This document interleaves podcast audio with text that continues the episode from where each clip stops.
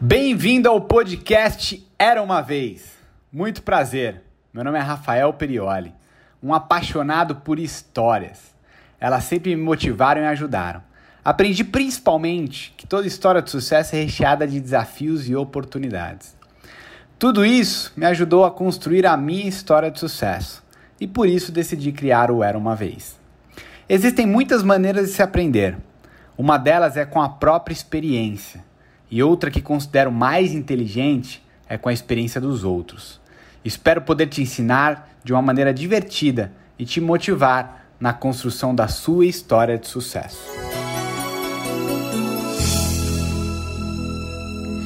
Era uma vez. Um cara chamado Walter Elias Disney, ou Walt Disney, e para os íntimos, Walt Disney.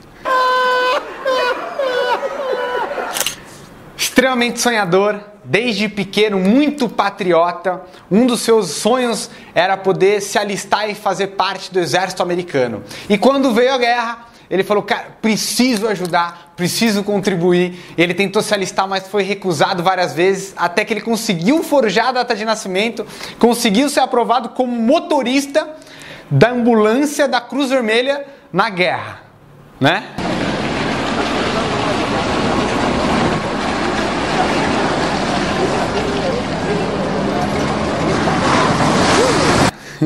que loucura. Beleza. Quando ele voltou, sem muito saber o que fazer, mas extremamente criativo e sonhador, como eu já mencionei, ele quis que como ele poderia passar as ideias da sua cabeça para a realidade. Então ele foi e escreveu numa história, numa, numa escola de artes, para então desenhar personagens. E aí ele foi altamente condenado pela sua família e por todos os amigos, falando, cara, é um, né, ele era do interior, então o pessoal falava, cara, você tá louco, ninguém ganha dinheiro desenhando, fazendo isso. Mas ele seguiu seu sonho e aí nesse percurso ele conheceu um dos seus ah, melhores amigos e melhores parceiros, Ub Iworks e seu irmão Roy Disney. Então eles começaram a fazer pequenos trabalhos. O primeiro trabalho foi quando eles conseguiram convencer o dono do cinema da, local, né, da cidade onde eles moravam, é que eles pudessem ilustrar pequenas fábulas é, que pudessem passar antes dos filmes principais, com os pequenos trailers. E começaram a ter muito sucesso, até que então eles resolveram se unir, se mudaram para a Califórnia e realmente fazer um trabalho mais profissional, mais elaborado. Contrataram algumas pessoas e conseguiram um contrato para fazer desenhos que eles pudessem mandar para os Estados Unidos inteiro e começaram aí a ter muito sucesso, até que em 1927 ele criou o seu primeiro grande sucesso, o Coelho Oswald.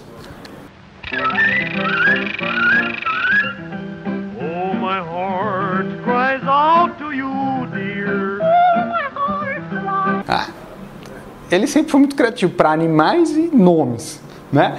O Coelho Oswald virou um sucesso, todo mundo estava muito feliz, Walt Disney estava feliz da vida, seu trabalho sendo reconhecido, mas a vida é uma caixinha de surpresas e a distribuidora que distribuiu os vídeos Não, não. distribuidora que distribui os vídeos. É, a distribuidora viu todo esse sucesso, cresceu os olhos e deu um golpe em Walt Disney, roubou os direitos do coelho Oswald e ele ficou extremamente desesperado, ficou bravo da vida por esse golpe, essa rasteira que ele tomou. Mas nada o abalou, ele tinha certeza dos seus sonhos. E em 1928 ele criou o seu segundo personagem, que hoje é uma lenda viva, Mickey Mouse. Oi, criança, sou eu, Mickey Mouse. E continuou fazendo outros personagens para que pudessem contracenar com o Mickey Mouse, como seu cachorro, fiel escudeiro Pluto, eh, seu melhor amigo Pato Donald, Pateta e por aí vai. Não contente, né, desenvolvendo todos esses, esses vídeos que lhe renderam até um Oscar, ele queria mais. Ele queria mais, ele pegou toda a grana que ele tinha, ele convenceu seu irmão e o Ubi, pegaram tudo e investiram em algo muito mais tecnológico. Eles queriam fazer um longa-metragem com muito mais tecnologia, com cores e desenvolveram um outro filme fantástico e muito conhecido e muito premiado, ganhou oito Oscars, que é A Branca de Neve e os Sete Anões. Poxa, né? Muito criativo. Quem diria um filme ter uma repercussão como essa? E Muito sucesso, a empresa crescendo, tudo dando muito certo, mas em 1941 acontece uma greve dos funcionários da empresa e o Walt Disney, que tratava muito realmente todo mundo como, como amigo, aquilo como uma grande família, ele começou a repensar tudo o que ele estava fazendo e querer outras ideias, até que ele sonhou com castelos, princesas, príncipes, um mundo de magia, um mundo de mágica e ele pensou e sonhou com a Disneyland. Tentou convencer seus amigos, que todos criticaram seu, seus parceiros, Ubi e seu irmão, mas ele demorou 12 anos para poder convencê-los da ideia. Olha como ele é, foi persistente, conseguiu convencê-los. Então, em 1954, com dinheiro que eles não tinham, pegaram tudo que eles tinham, financiamento emprestado, fizeram tudo. Em 1954 surge a Disneyland na Califórnia. Em 1955 inaugura os Estados Unidos para para assistir aquilo que foi um baita sucesso e que foi uh, o ambiente perfeito criado para famílias, para uh, ter um criar-se um vínculo maior entre pais e filhos, que foi da onde surgiu a ideia de Disney para a, a Disneyland. Em 1966 ele vem a falecer e morreu. Né?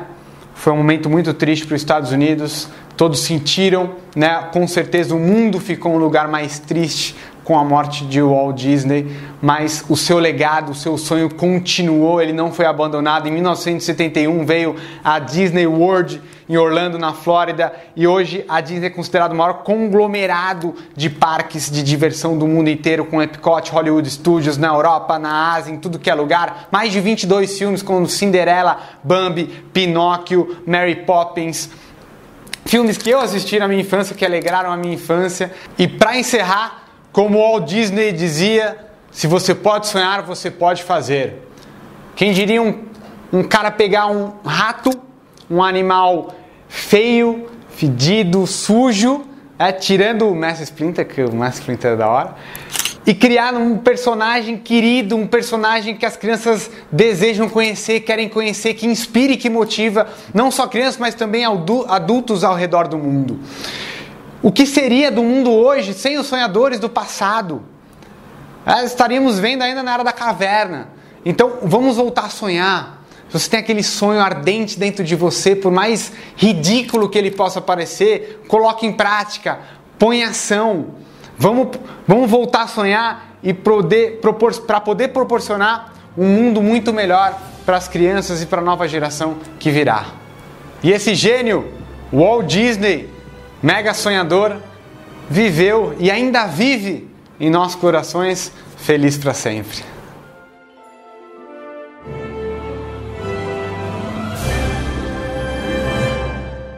E fiquem atentos, porque ainda essa semana nós teremos os três principais ensinamentos dessa história.